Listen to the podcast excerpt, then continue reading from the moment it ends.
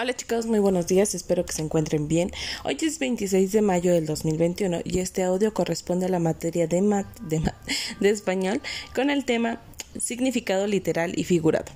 Por ahí, su última actividad que tienen de este mes es la número 10, donde ustedes van a tener que completar algunas frases con palabras que ya fueron enviadas para que las oraciones tengan un sentido figurado. Les vuelvo a repetir, su última actividad del mes es la número 10, donde tendrán que completar algunas frases con palabras eh, que serán enviadas, que ya están enviadas en su cuadernillo de trabajo, completándolas de tal forma que tengan un sentido figurado. Esa es su actividad por el día de hoy. Si tienen alguna duda sobre algún tema o algo en específico, me pueden mandar mensajito y les voy a estar respondiendo vía WhatsApp. Esta es su última actividad de la materia de español y les repito, cualquier duda, estoy en WhatsApp.